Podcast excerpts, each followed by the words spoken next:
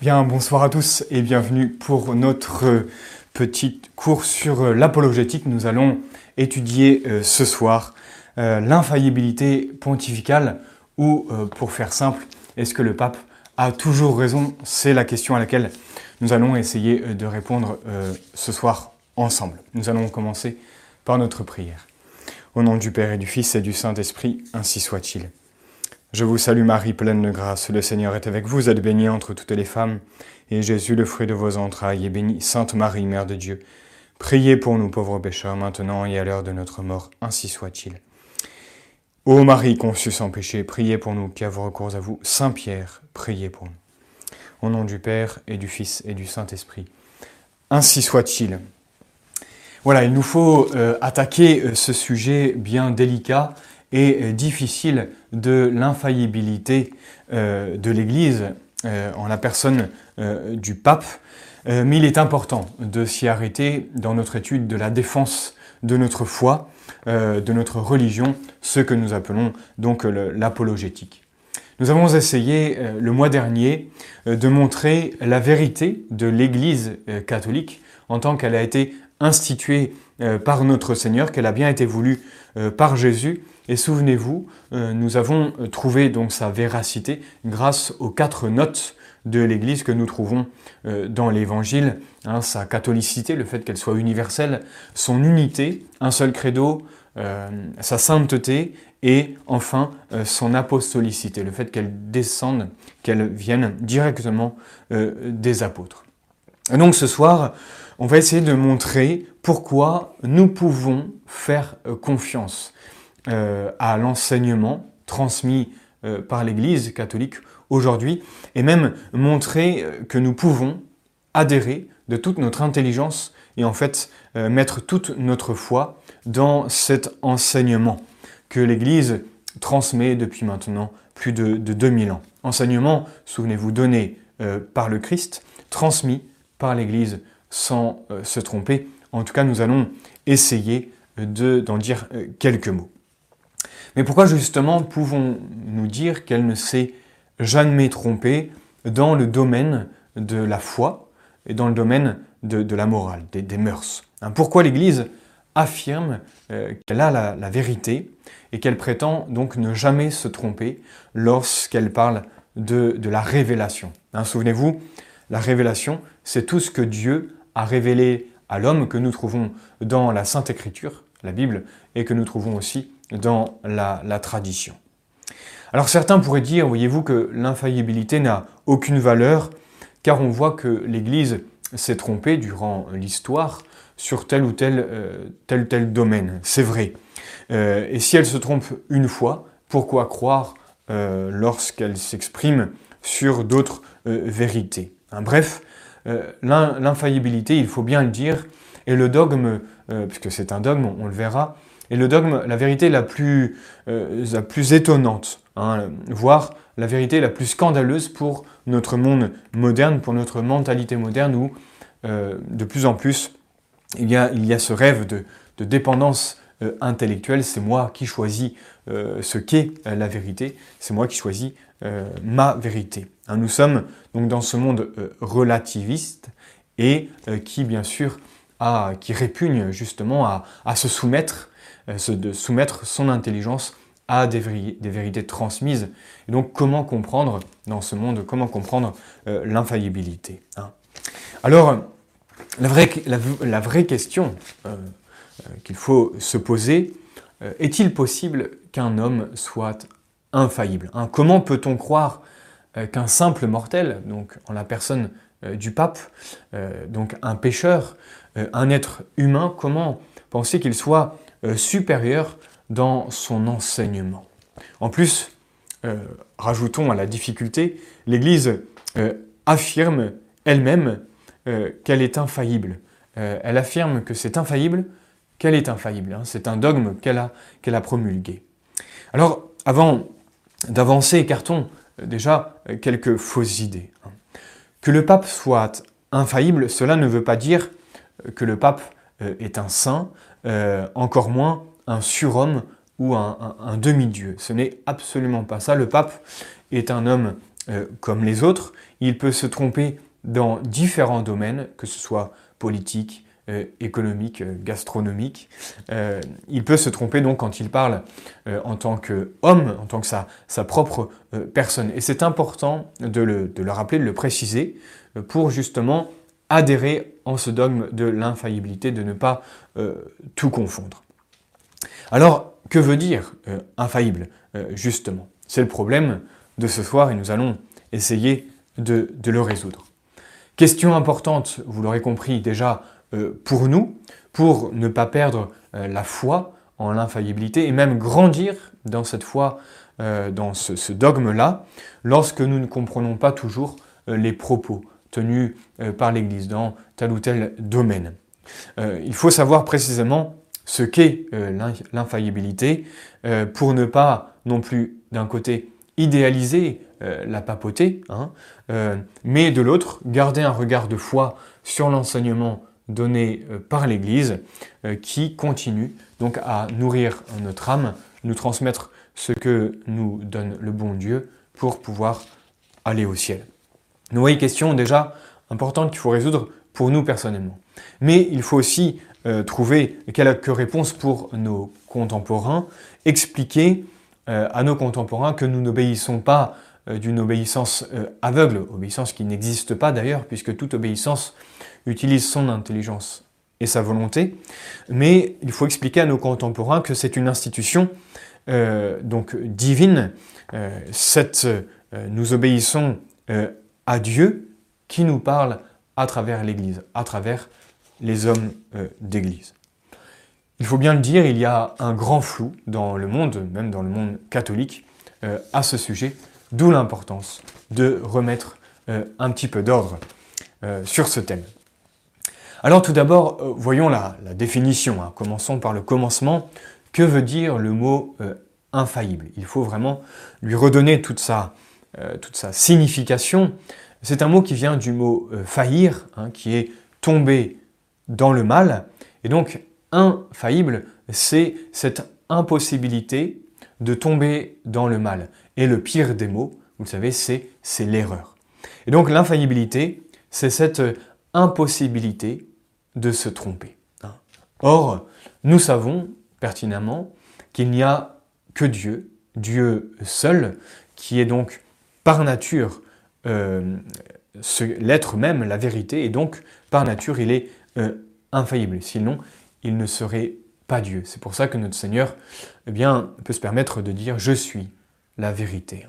Pour un homme, donc, cette infaillibilité ne peut se comprendre en fait qu'en tant quelle est une, participation à l'infaillibilité euh, de Dieu. Dieu est infaillible par nature.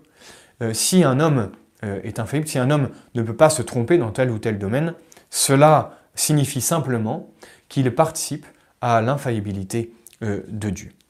Je vais vous donner quelques exemples. Tout d'abord, nous en jouissons, nous tous, personnellement, nous jouissons de cette infaillibilité de Dieu. Tout d'abord dans le domaine intellectuel, euh, par exemple, dans le domaine mathématique, hein, quand, vous, euh, quand vous répondez, euh, quand vous dites que 2 et 2 font, font 4, c'est une vérité qui est infaillible. Hein. Vous, vous ne, c'est impossible de se tromper, vous ne vous trompez pas quand vous exprimez cette vérité.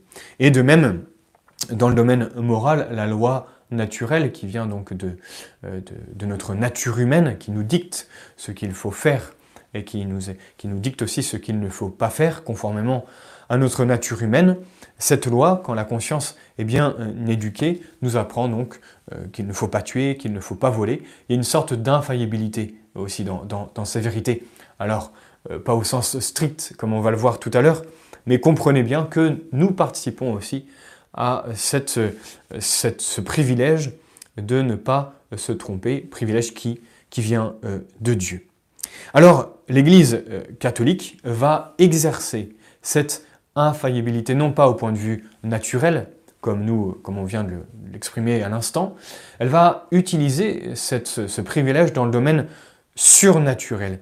Elle va affirmer, l'Église catholique va pouvoir affirmer sans erreur des vérités au sujet euh, de Dieu. Ce qu'il faut croire pour aller au ciel, donc c'est la foi, et ce qu'il faut faire pour aller au ciel. C'est le domaine de la morale. En un mot, l'Église peut euh, parler sans erreur euh, sur tous les sujets, sur tout ce que, euh, sur, toute la révélation. Hein. Elle peut transmettre sans erreur la révélation. Alors attention, cela ne vient pas du tout des hommes, hein, vous le comprenez bien. L'infaillibilité dans le domaine surnaturel est une grâce, est un privilège divin, divin pardon, qui vient de la présence de Dieu dans l'Église et de l'action de Dieu dans l'Église. Rappelez-vous ce que dit Jésus, euh, je suis avec vous jusqu'à la fin euh, du monde. Nous sommes vraiment dans l'ordre surnaturel. Ça dépasse nos forces euh, humaines. Hein. le domaine surnaturel, c'est le monde de Dieu, l'ordre de la surnature qui dépasse l'ordre de, la nature. Sans l'aide de Dieu, cette infaillibilité est totalement impossible et nous serions même dans le devoir de refuser euh, cette infaillibilité si elle ne venait pas de Dieu. Euh, elle est vraiment, euh, cette infaillibilité, la continuité du secours divin qui préserve l'Église de, toute erreur, et cela depuis le début. Elle est donc de l'ordre surnaturel, et donc c'est très important, cela, pour adhérer à l'infaillibilité de l'Église, à cette autorité du pape, euh, quand, il s'exprime, nous allons le voir ex cathedra, quand il parle de façon infaillible, nous avons besoin de la foi pour pouvoir adhérer à cette euh, infaillibilité puisque nous sommes dans l'ordre surnaturel. Et que pour atteindre l'ordre surnaturel, il faut ce don de Dieu qui est la foi, qui me fait adhérer aux vérités de Dieu euh, transmises par son Église. Sans cette foi, on peut montrer que l'infaillibilité n'est pas absurde en soi dans une société humaine euh, et divine euh, qu'est l'Église, euh, mais on ne peut pas y adhérer totalement, puisqu'il y a une part de mystère, puisqu'il y, a une part de, évidemment de, surnaturel. C'est un peu, si vous voulez, comme un homme qui est en dehors de, l'Église, donc le, bâtiment, il regarde les vitraux, il ne voit pas tout, il ne voit même quasiment rien, en tout cas pas les détails. Quand on est dans l'Église, on regarde les vitraux, la lumière nous montre bien toutes les couleurs, les personnages, les détails. C'est un peu voilà, une métaphore pour montrer que quand on est euh, hors de l'Église, volontairement ou, involontairement, on ne peut pas percevoir de façon euh, totale euh, toutes ces grandes vérités, puisque nous avons besoin de ces lunettes qu'on appelle la foi donnée par Dieu seul. Pour avoir la foi, il faut demander cette foi à Dieu qu'il veut donner à tout homme pour que nous puissions justement adhérer à lui, le connaître et l'aimer. Alors avançons et voyons quel est le, rayonnement de cette infaillibilité. Qu'est-ce que va, quel est le domaine euh, qui est concerné par euh, ce, dogme-là, par cette infaillibilité? C'est une question euh, importante pour ne pas mettre, voyez, toutes, les, toutes les vérités ou, toutes les, discussions, les sujets sur le même degré d'importance. L'infaillibilité se limite, retenez simplement euh, ceci ce soir, l'infaillibilité se limite à, la sauvegarde de la révélation. Hein, ce que nous dit Dieu, tout ce qui concerne la gloire de Dieu et, le salut des hommes.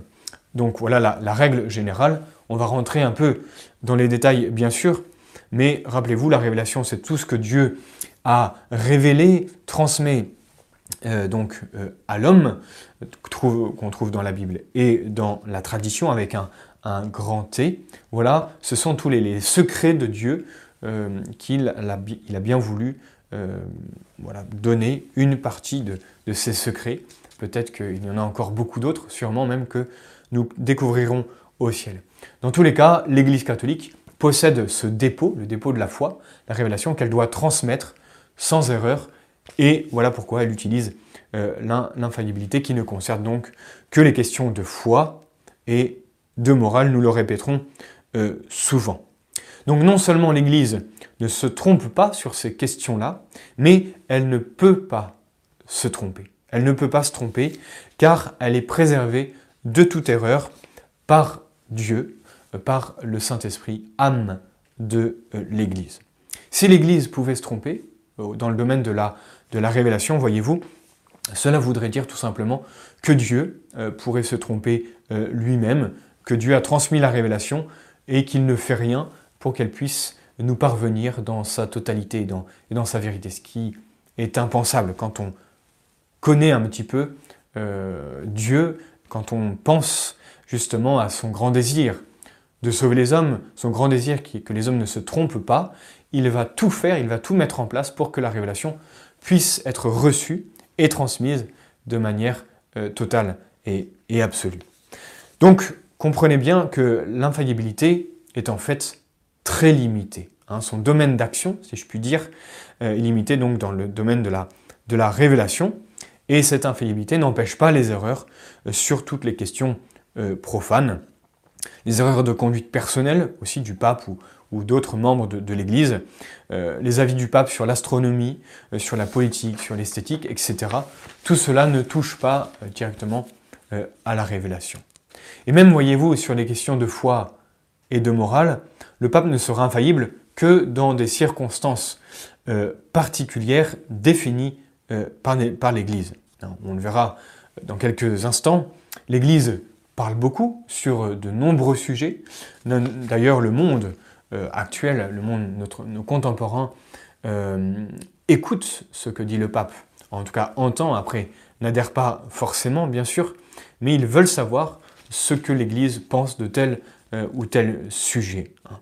Et donc, il ne faut pas, l'Église parle beaucoup, et donc il ne faut pas recevoir avec les mêmes degrés d'autorité, si vous voulez. Il y a des degrés d'importance, et, donc il y a des degrés d'adhésion de notre part.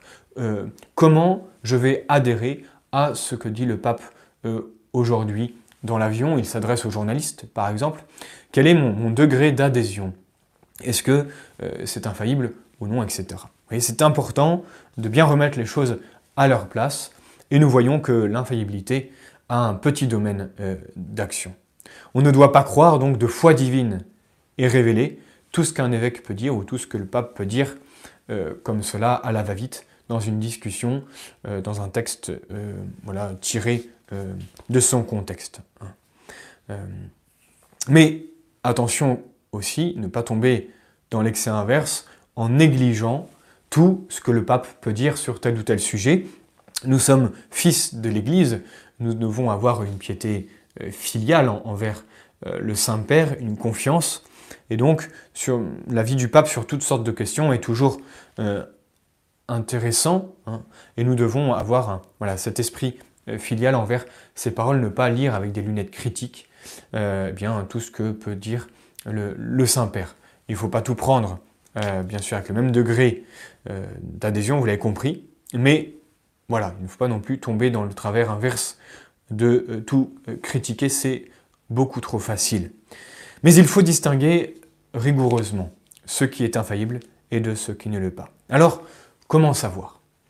Avant d'aller plus loin, je voudrais vous citer quand même ce texte euh, fondamental euh, qui est le dogme de l'infaillibilité. Ce dogme qui a été défini lors du Concile euh, Vatican I, hein, défini donc par l'Église en 1870 avant que le Concile ne soit arrêté accidentellement.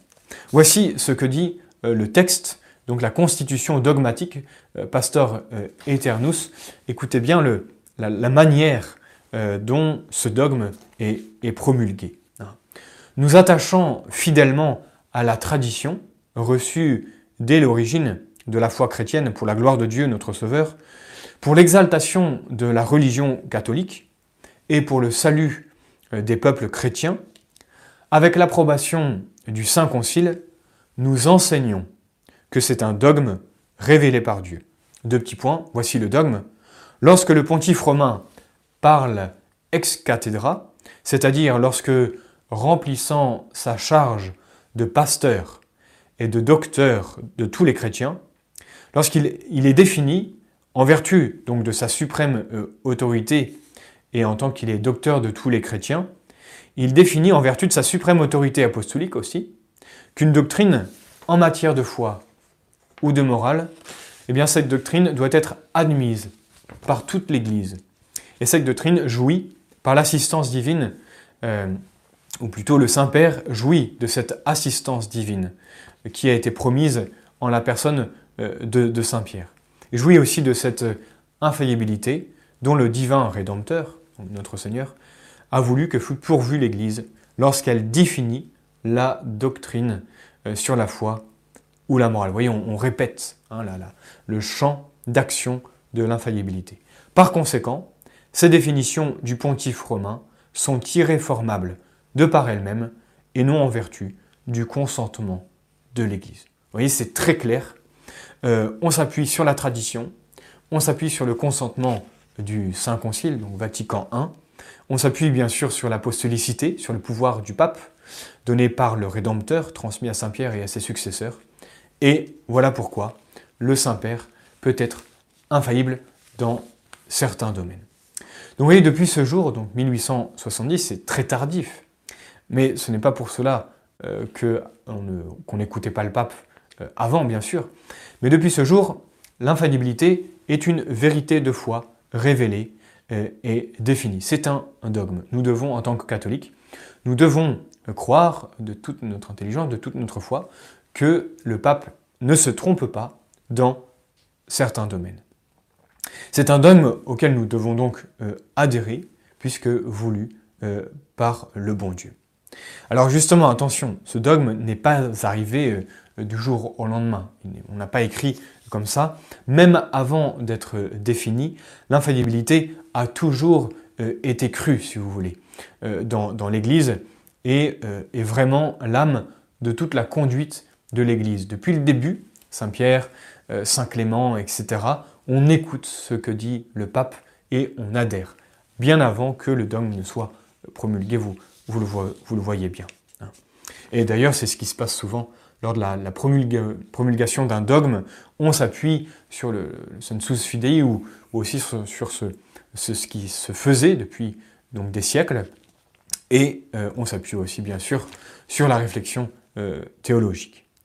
Ajoutons que l'Église a reçu de Jésus, on l'a vu un peu le, mois dernier en parlant de, la véracité de l'Église catholique, l'Église a reçu de Jésus une véritable autorité enseignante. Elle a trois pouvoirs, le pouvoir de sanctifier, le pouvoir de gouverner, et le pouvoir d'enseigner, donné par notre Seigneur. Et ce pouvoir d'enseignement, l'Église doit l'exercer au nom de Dieu, mais par ses propres moyens et euh, sous sa, sa responsabilité. Si vous voulez, Dieu est cause première, de, l'enseignement, c'est lui qui, transmet, qui donne ce qu'il faut enseigner. Cause première, l'Église, et euh, cause seconde, transmet euh, donc la, révélation. Et le, bon Dieu permet que ces causes secondes, cette cause seconde qu'est l'Église, eh bien, ne transmettent correctement la révélation et permet cette infaillibilité. Dieu utilise les moyens humains. Quand on connaît un petit peu le bon Dieu, on comprend qu'il ne veut pas ce qui peut être fait voyez-vous, avec euh, euh, des moyens humains, le bon Dieu ne prend pas la place. Il donne sa grâce pour bien le faire et pour protéger justement toutes ces vérités qu'il faut euh, enseigner. L'Église, de son côté, doit perpétuellement creuser la révélation, creuser les mystères pour les expliquer toujours plus, si vous voulez, facilement ou alors avec des mots humains pour transmettre justement ces vérités divines, les expliquer avec des mots euh, humain, ce qui n'est pas toujours, bien sûr, euh, évident. Donc voyez-vous qu'il y a une place prépondérante de l'action euh, des hommes. le développement de, certaines doctrines, ça ne veut pas dire que la révélation, qu'on ajoute des choses dans la révélation, pas du tout. La révélation est close. Elle contient tout ce que le bon Dieu nous, a dit et, nous a révélé. Mais l'Église creuse et trouve de nouveaux trésors, comme le dernier dogme promulgué, le dogme de l'Assomption de Notre-Dame, promulgué en 1950, par Pie XII, euh, cela était contenu dans la révélation, mais il fallait le découvrir avec le temps. Mais tous ces développements ne, se font pas seulement avec euh, les forces humaines, mais bien sûr, ces développements sont sous la protection de, euh, de Dieu, hein, qui empêche l'Église de, se tromper ou de, s'écarter de la vérité. Retenez bien ceci aussi, s'il vous plaît, L'infaillibilité n'est donc pas un pouvoir de fabriquer euh, des dogmes, on ne fabrique pas des dogmes, mais l'infaillibilité est un pouvoir de conservation fidèle de la, révélation. Par l'infaillibilité, ce n'est pas un pouvoir pour fabriquer des dogmes comme à la tire comme on le souhaite. C'est un pouvoir justement de conservation fidèle à la révélation donnée par Dieu. Du côté de Dieu, elle n'est pas non plus une inspiration qui assurait aux hommes la vérité toute faite. On ne reçoit pas euh, un livre tout imprimé euh, du ciel. L'infaillibilité est une assistance de Dieu, hein, euh, qui garantit donc les résultats des efforts des hommes. En un mot, il faut la concevoir comme cette perpétuelle collaboration de Dieu et de son Église. Vous voyez, cette, cette assistance, ce mot est important aussi, dans cette tâche qui est transmise à l'Église d'enseigner et de définir euh, la révélation pour transmettre tout le dépôt de, la foi euh, qui sauve. Le cardinal Newman a cette très belle phrase qui résume tout ce qu'on vient de dire. De même que la création euh, implique la conservation, le bon Dieu qui a créé, eh bien ça implique que tout ça se soit conservé dans l'être, c'est ce que fait Dieu en permanence. Donc de même que la création implique la conservation, eh bien la révélation implique euh, l'infaillibilité. Le fait qu'il y ait une révélation, un donné révélé par Dieu, ça implique automatiquement qu'il y ait ce pouvoir d'infaillibilité pour que la révélation puisse être transmise euh, sans erreur. Alors, euh, essayons de voir maintenant si ce dogme de l'infaillibilité auquel nous adhérons par notre foi, est-ce que on peut essayer de montrer qu'il est aussi euh, raisonnable hein euh, Est-ce que nous pouvons montrer, trouver des, convenances euh, rationnelles, purement intellectuelles, pour pouvoir aussi nous aider à, y, adhérer hein Alors, voyons cela rapidement. Tout d'abord, on a vu que le champ d'action cette infaillibilité est très restreint et qu'on ne présente pas le pape comme un, homme euh, hors du commun, pas du tout. C'est un homme, euh, de par son, rôle, hein, euh, l'infaillibilité n'appartient pas à sa personne. L'infaillibilité appartient à sa fonction en tant que successeur de Saint Pierre. Et c'est très important de, voyez, de distinguer les deux pour comprendre que on ne divinise pas un homme, on ne divinise pas non plus une fonction. Mais on sait que cette fonction, qui est le fait d'être successeur de Saint Pierre, eh bien le bénéfice euh, reçoit l'autorité euh, de Dieu et donc peut euh, justement être infaillible dans son champ d'action. Posons un petit regard simplement naturel, rationnel. Imaginons un, athée qui se, pose la question de la, de, la rationalité de, ce dogme-là. Il va se dire, si Dieu existe, bon, euh, il est normal que Dieu soit, infaillible. C'est une évidence. Si Dieu n'est pas vrai, euh, il se contredit, il n'est pas Dieu. Dieu est infaillible. Une infaillibilité venant de Dieu euh, est donc possible en soi. Comme si Dieu existe, les miracles sont possibles en soi. De la même manière, si Dieu existe, une transmission d'infaillibilité, une, une assistance de Dieu, pour ne pas se tromper, est tout à fait possible. Et si Dieu a transmis la vérité à une société, il est nécessaire, c'est assez logique, qu'il protège euh, cette vérité donnée à cette société, qu'il la protège. Euh, et, le, fait qu'il donne les moyens de la protéger, c'est quasiment obligatoire de la part de Dieu, de donner un moyen de, protéger cette vérité pour qu'elle soit transmise euh, tout au long des siècles.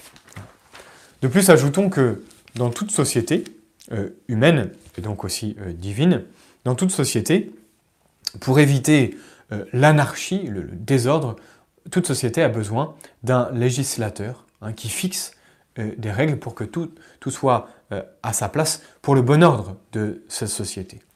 Et on le voit bien aussi, donc entre autres dans la société qu'est l'Église catholique, pour ne pas tomber dans ce qu'on appelle le relativisme, hein, chacun pense ce qui est bien, chacun pense ce qui est mal, eh bien, pour ne pas tomber dans ce, relativisme, le bon Dieu permet euh, eh bien, cette infaillibilité pour dire ce qui est vrai, pour dire ce qui, est faux.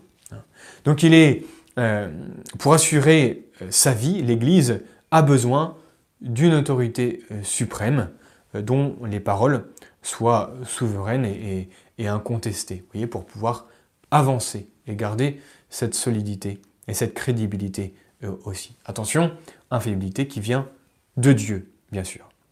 Il est donc raisonnable, en tout cas on essaye de le montrer, il est raisonnable de penser que le bon Dieu participe à, garder, à sauvegarder la révélation, euh, d'accord euh, Et en raison de la gravité du sujet. La révélation veut transmettre la gloire de Dieu et le salut des âmes, c'est une question qui est grave.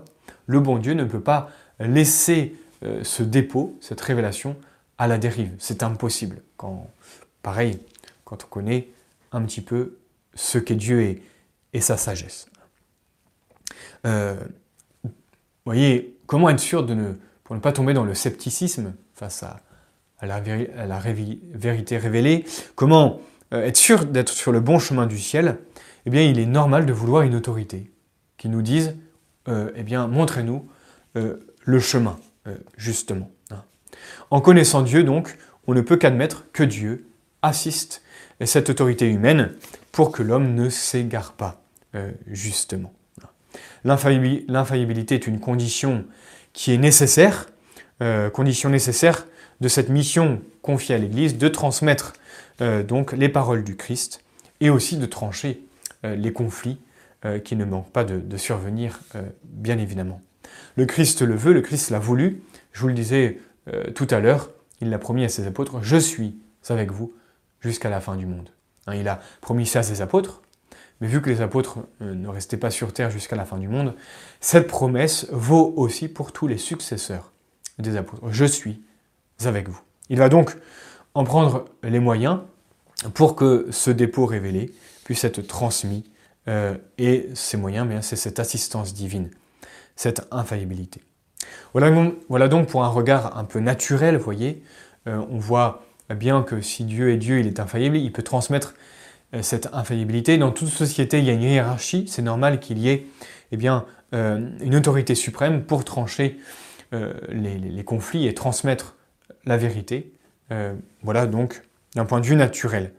D'un point de vue surnaturel, c'est un peu plus facile évidemment. La foi nous permet d'adhérer à Dieu, d'adhérer à ses vérités, d'adhérer à l'Église euh, catholique, et nous savons euh, que Dieu eh bien, prend soin de euh, sa, vérité. Comment Dieu pourrait se désintéresser de, de la révélation? Alors j'avance. Pour nous aussi, vous voyez, la connaissance de, la vérité est une condition, est un devoir, c'est un devoir de se former, et c'est même une condition du, salut. Hein. Euh, il faut connaître Dieu pour pouvoir euh, l'aimer. Or, qu'est-ce que le ciel sinon l'amour de Dieu? Mais quand il s'agit, euh, oui, on veut connaître la vérité, et quand il s'agit de vérités complexes comme les choses surnaturelles, les vérités divines, évidemment, eh bien qu'on a besoin d'aide, d'éclairage et de vérités bien définies. Alors, il nous faut maintenant montrer l'existence de cette infaillibilité et voir ce qu'en dit euh, la Bible. Qu'est-ce que dit la révélation de ce dogme Voyons tout d'abord dans, dans le Nouveau Testament. Pour tout chrétien, Jésus est la vérité puisqu'il est Dieu. Il nous l'a montré par sa vie et bien sûr par sa résurrection. Nous pouvons donc nous abandonner euh, de tout cœur à l'Évangile, à ce qu'il nous enseigne. Et Jésus a voulu nous donner son message, source de salut, euh, et dit même que celui qui écoute ses apôtres c'est comme si eh bien, on écoutait euh, Jésus, on écoutait son propre euh, message. Cette autorité, vous voyez, donnée à la parole des apôtres, en suppose donc suppose une certaine infaillibilité. Jésus donne à la parole des apôtres une autorité. Mais voyons directement ce que nous dit Jésus dans, l'Évangile. Jésus annonce à Saint Pierre la fondation de l'Église, vous connaissez ça par cœur, et il lui garantit aussi qu'elle ne cédera jamais aux assauts euh, du démon. Tu es pierre, sur cette pierre, je bâtirai mon église, les portes de l'enfer ne prévaudront pas contre elle. L'enfer ne peut rien contre l'église, ou en tout cas ne, ne peut rien pour la destruction totale de l'église. Vous savez que le démon cherche perpétuellement à glisser l'erreur. C'est le pire des mots, bien sûr, puisque mettre l'erreur, c'est mettre la division. Eh bien, le bon Dieu, Jésus, a promis à Saint Pierre que l'enfer, les portes de l'enfer, ne prévaudront pas contre elle. Jésus, alors qu'il connaît très bien la faiblesse de Saint Pierre et de ses successeurs, bien sûr, eh bien Jésus l'assure de la permanence de sa foi hein, et lui annonce sa mission particulière. Écoutez, Pierre, j'ai prié pour toi. C'est assez unique, je crois, dans, l'Évangile. J'ai prié pour toi afin que ta foi ne défaille pas. Et toi, quand tu seras revenu, affermis tes frères. Voyez Deux choses. Euh, j'ai prié pour que ta foi ne défaille pas, en tant que, en tant que chef de l'Église, ta foi ne défaille pas.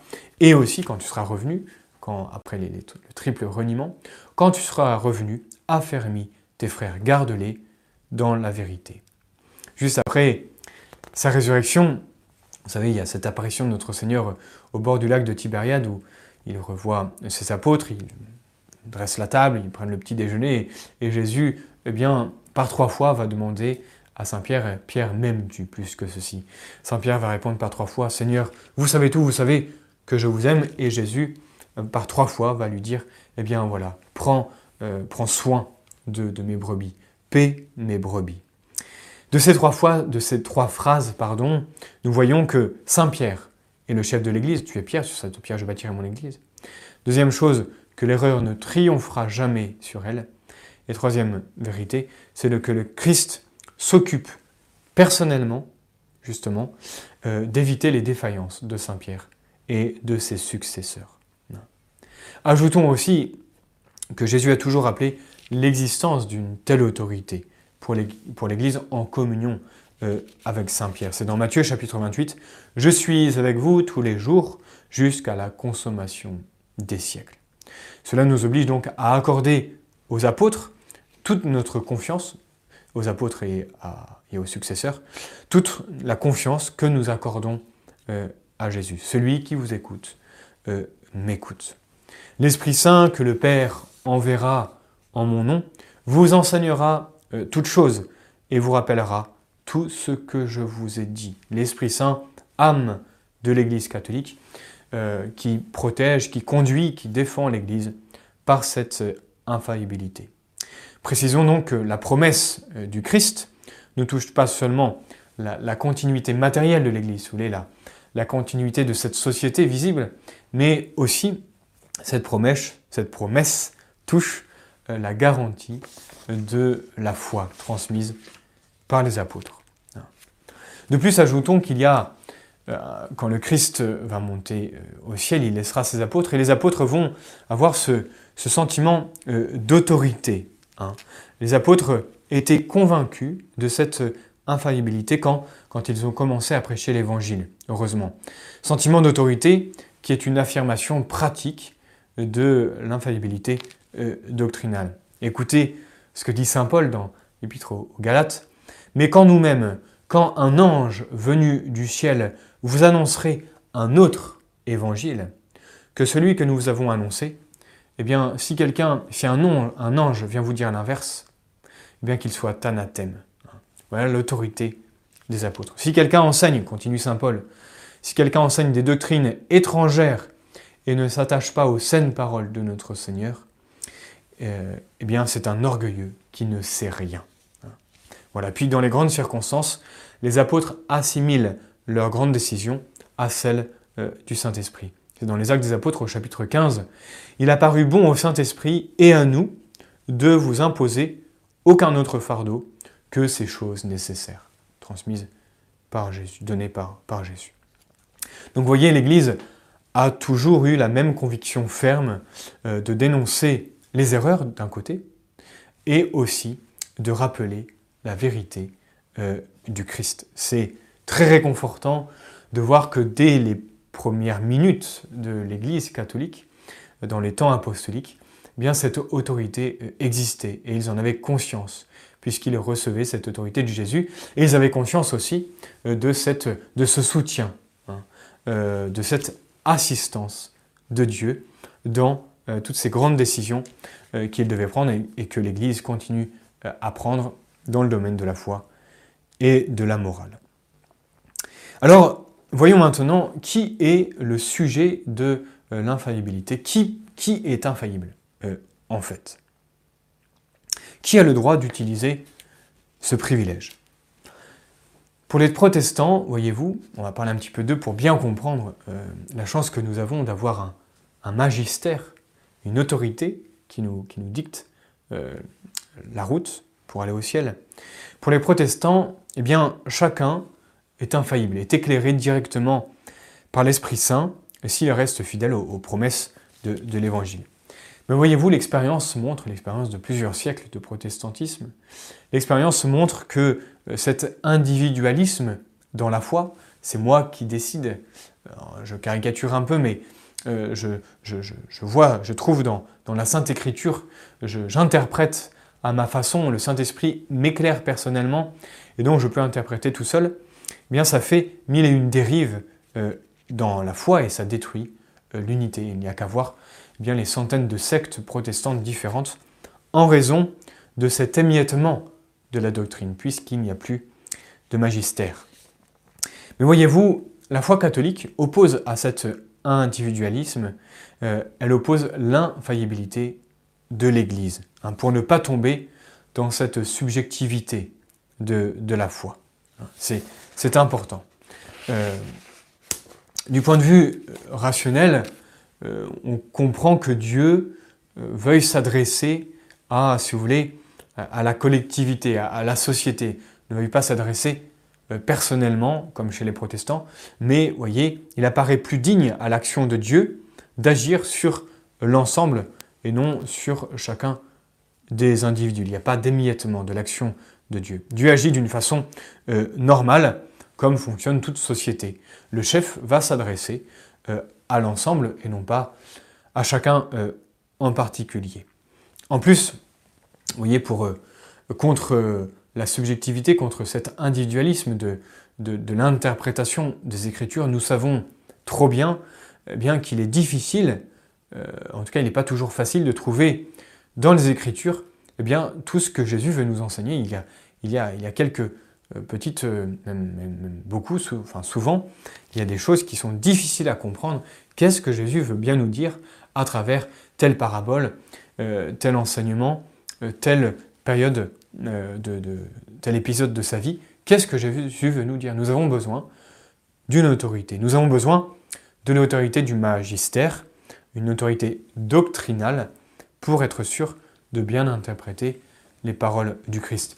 Et voyez-vous, sans ce magistère, euh, enfin, on peut imaginer qui d'entre nous aurait pu trouver le dogme de l'Assomption, par exemple, hein, de façon très personnelle.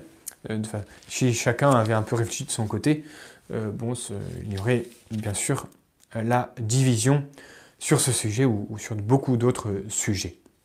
Donc, comprenez que l'infaillibilité euh, est assurée à l'Église et l'Église prise comme un, un, ensemble, et donc le chef utilise cette infaillibilité pour pouvoir transmettre à l'ensemble ce qu'il faut croire.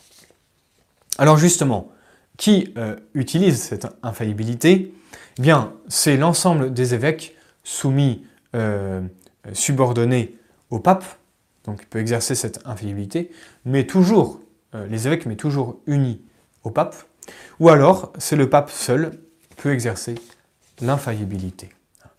Il n'y a pas de manifestation plus authentique de la pensée de l'Église hein, que celle qui est affirmée par l'accord des évêques dispersés dans le monde, mais unis au pape, ou réunis en conciles généraux, en union donc euh, euh, avec le pape. Quand tous les évêques unis au pape, rassemblés ou alors dispersés dans le monde, eh bien, euh, s'expriment et affirment une même vérité, avec bien sûr une formule qui va avec, pour justement affirmer un nouveau dogme, eh bien, il n'y a pas de manifestation plus authentique. Parmi eux, l'évêque de Rome, donc en tant que successeur de Saint Pierre, représente le corps euh, entier dont il est le chef, et on lui reconnaît donc cette même infaillibilité dont le Christ a voulu doter euh, son Église.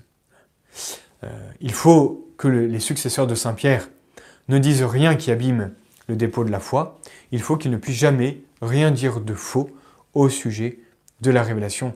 Nous avons essayé de, l'expliquer. Euh, voilà donc pour les deux sujets, donc les évêques euh, unis au pape, ou alors le pape euh, seul.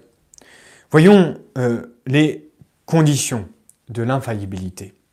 On l'a vu, l'infaillibilité est un privilège donné donc à l'Église, donné à la fonction du pape et aux évêques unis au pape, et une parole sera infaillible si c'est une prise d'opposition publique, d'accord, venant de l'Église, et non pas une prise de position personnelle d'un cardinal ou même du pape personnellement.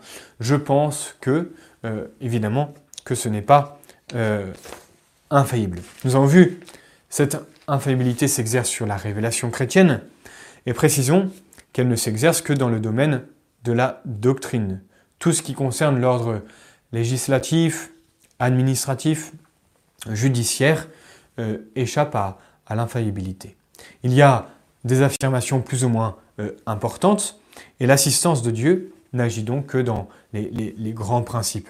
Par exemple, le dogme de, l'Assomption, le Saint-Père, dans le texte, ne précise pas exactement quel a été le, contexte ou la manière dont Notre-Dame euh, a, quitté cette terre. Ne dit pas si elle est morte ou pas. Euh, après la fin, enfin, je ne sais plus les, termes exacts, mais après avoir achevé le, séjour sur cette terre, Notre-Dame s'éleva au ciel euh, avec son corps et son âme. Voilà, c'est très général, euh, comme tous les dogmes. Quand l'Église reconnaît par exemple la réalité des apparitions de Lourdes, ou l'authenticité d'un miracle, ou l'héroïcité des vertus d'un bienheureux, l'Église est assistée du Saint-Esprit, mais elle ne présente pas ces vérités comme étant des, dogmes euh, infaillibles. On peut, en tant que catholique, on peut ne pas croire euh, au miracle de, Lourdes, en tout cas à l'apparition de Lourdes, mais c'est extrêmement euh, téméraire. C'est manquer évidemment de confiance en l'Église catholique. Tout ça pour dire que l'infaillibilité touche donc le domaine de la, doctrine de la foi et la morale. Alors, une petite parenthèse au, sujet des canonisations. Je ne vais pas rentrer dans le détail. Euh, il n'est pas l'opportunité de, proposer euh, telle euh, canonisation. Cela n'est pas infaillible. Saint Thomas d'Aquin dit simplement qu'il faut tenir comme une, pieuse croyance, dit-il, il faut tenir comme une pieuse croyance que l'Église y est préservée d'erreurs dans les canonisations. Mais je, n'approfondis pas. Euh, ce qui est sûr, c'est que euh, l'infaillibilité, euh, si l'infaillibilité au sujet des canonisations ne touche pas, les détails de la vie du saint ou la qualité morale de toutes ses actions, ça c'est évident. Mais saint Thomas nous dit que c'est une pieuse croyance que l'Église ne est préservée d'erreurs dans le domaine de la canonisation. Donc, vous voyez, en plus, quand, l'Église veut affirmer quelque chose, donc elle le fait publiquement, euh, au nom de l'Église, et il y a une déclaration solennelle. Les enseignements donnés par l'Église sont infaillibles quand ils ont les conditions voulues euh, pour être euh, juridiquement irréformables. Vous voyez, il y a vraiment des règles très précises. Voici comment ces enseignements sont donnés à l'Église. Tout d'abord dans une déclaration solennelle, hein, soit au cours d'un concile œcuménique, réunissant tous les évêques euh, autour du pape, soit par une définition pontificale euh, où le pape parle ex cathedra euh, de sa chaire d'évêque à Rome, si vous voulez, de, sa propre, comment dire, de l'autorité liée à, son rôle de successeur de Saint Pierre, en lien et en accord avec tous les évêques. Il s'agit alors d'un dogme de foi défini. En résumé, pour que le magistère, euh, l'autorité, soit infaillible, il faut que les vérités soient manifestées d'une manière très précise, euh, de façon ferme et absolue. Alors, bien sûr, quelquefois, le pape, quand, il parle, euh, je sais pas, il répond par exemple à des journalistes, il va souvent réaffirmer des vérités de notre foi, qui sont des dogmes, mais qui ont déjà été euh, promulgués dans le passé. Le pape répète souvent les dogmes de l'Église. Mais quand il s'agit de promulguer pour la première fois un dogme qui va être défini, il faut donc eh bien, que cette vérité soit manifestée d'une manière précise, ferme et absolue. Et il y a des formules justement qui sont prévues à cet effet. Donc retenons que les enseignements solennels et définitifs sont donnés par les deux seules autorités souveraines dans l'Église, les conciles écuméniques euh, unis au pape et le pape lorsqu'il parle ex cathedra de sa chair, si vous voulez, euh, du fait qu'il a euh, cette fonction de successeur de Saint Pierre. Je vous donne un, exemple pour finir, et c'est la, définition du dogme de l'Immaculée Conception. Vous savez, par Pie IX, le 8 décembre 1854, quatre ans plus tard, notre-Dame apparaîtra à Sainte-Bernadette à Lourdes en, se, justement, en se nommant Je suis l'Immaculée Conception. Elle vient confirmer euh, cette vérité qui avait été promulguée euh, quatre ans auparavant. C'est très beau de part du ciel. Donc voilà comment cette doctrine a été définie de façon infaillible. Elle était crue bien auparavant par, euh, quasi, par toute l'Église catholique. vous voyez, cette doctrine était déjà affirmée par la liturgie, notamment dans l'oraison de la messe de l'Immaculée euh, Conception, approuvée par le pape euh, Sixte IV en 1476. Cette oraison, donc du XVe siècle, affirmait déjà, parlait déjà de, du fait que Notre-Dame soit née sans le péché originel. Mais ce n'était pas encore un dogme. On pouvait être catholique sans croire en cette, cette vérité. Eh bien, en 1854, le pape, Pie IX, motivé eh bien, par de nombreux évêques, motivé aussi par le peuple chrétien, euh, eh bien, va promulguer ce dogme. Voici le texte. Vous allez voir, c'est un exemple pour montrer que cette vérité est, manifestée de manière très claire euh, et très ferme. Nous déclarons, nous prononçons et nous définissons. Vous voyez, trois verbes précis. Donc nous déclarons, nous prononçons, nous définissons que la doctrine suivant laquelle, par une grâce et un privilège spécial de Dieu Tout-Puissant, et en vertu des mérites de notre Seigneur, etc., nous déclarons donc que la bienheureuse Vierge Marie a été préservée de toute tâche du péché originel au premier instant de sa conception. Et nous déclarons donc que cette vérité est révélée par Dieu et doit par conséquent être crue fermement et constamment par tous les fidèles. Vous voyez, c'est un très bel exemple donc d'un, du condensé euh, d'une nouvelle, enfin, nouvelle vérité, en tout cas d'un nouveau dogme qui doit être cru obligatoirement par l'Église en tant que cette vérité est infaillible. Et vous voyez, cette vérité est entourée de, formules euh, et même euh, donc du, du, contexte, si vous voulez, le pape parle ex cathedra. Sa définition donc propose cette doctrine comme euh, révélée euh, et contenue donc au moins implicitement dans le dépôt, c'est-à-dire dans, dans la révélation. Révélation qu'est l'écriture et la tradition, et le dogme de l'Immaculée Conception, on peut, en farfouillant un petit peu, si vous voulez, la Sainte Écriture, on peut donc le, trouver, euh, et aussi, bien sûr, en étant aidé de la tradition. Alors écoutez, en conclusion, puisqu'il faut euh, s'arrêter ici, je voudrais vous citer avant tout euh, l'abbé Berthaud, euh, un grand défenseur, un grand amoureux de l'Église catholique. Il disait ceci, l'Église ne se déjuge pas, ne se contredit pas. Il suffit d'être instruit de ce qu'elle disait hier pour savoir ce qu'elle dira demain. Vous voyez, l'Église est soutenue par ce qu'elle disait hier et elle avance, elle regarde vers l'avenir en s'appuyant sur ce qu'elle disait justement dans le passé. L'Église ne se contredit jamais. Quel réconfort pour euh, nous, euh, euh, fils de l'Église, de pouvoir avancer sur ce rocher qui est l'Église catholique, porté par Dieu lui-même. L'Église donc reste fidèle, fidèle gardienne et, garante de cette vérité, cette révélation donnée par Dieu, elle reste garante, la protège comme un, précieux dépôt, dans des vases d'argile bien sûr, mes précieux dépôts conservés donc par la puissance de, Dieu et cela depuis 2000 ans grâce à euh, l'infaillibilité. Il faut vraiment demander de plus en plus cette foi en, ce dogme hein, et euh, cette foi en l'assistance perpétuelle du Saint-Esprit euh, qui, gouverne et qui transmet la doctrine auquel nous pouvons adhérer en toute confiance. Je vous laisse avec ces paroles de Saint Irénée. Là donc où est l'Église, là est l'Esprit de Dieu. Je vous remercie pour votre attention et nous allons finir par notre prière. Au nom du Père et du Fils et du Saint-Esprit, ainsi soit-il.